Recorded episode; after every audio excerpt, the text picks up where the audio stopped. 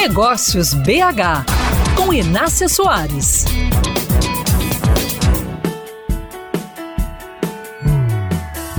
Brigar com o mundo é perda de tempo. A saída para o que nos incomoda sempre está do lado de dentro. É o que penso e por isso gostei do livro que acabo de receber, escrito por um engenheiro que decidiu transformar seu jeito de trabalhar em método.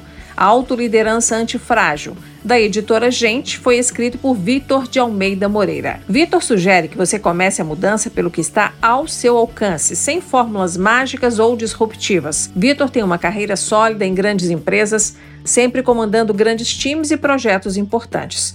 No livro, ele traz uma leitura pessoal sobre métodos internacionais de gestão de projetos e compartilha a própria trajetória de recuperação, o que o aproxima dos leitores. E ele faz isso de forma bem sincera, como quando diz que se viu esgotado do ponto de vista financeiro, emocional e físico. O primeiro passo que ele deu foi prestar atenção em si mesmo, e ao fazer isso, percebeu que usava boa parte do tempo com distrações que em nada o ajudavam a se reerguer.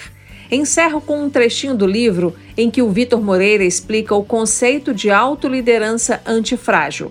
Ele diz assim: se não posso controlar os fatores externos de um mundo cada vez mais volátil, eu tenho de me preparar e me posicionar de maneira a aproveitar esta loucura a meu favor.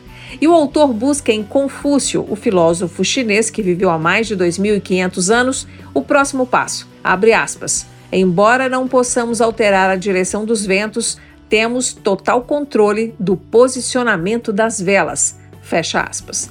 É assim que você se sente, caro ouvinte? Ou prefere culpar o mundo e os outros pelo que não conquista? Nós podemos continuar esta conversa no Instagram ou no LinkedIn Inácia Soares.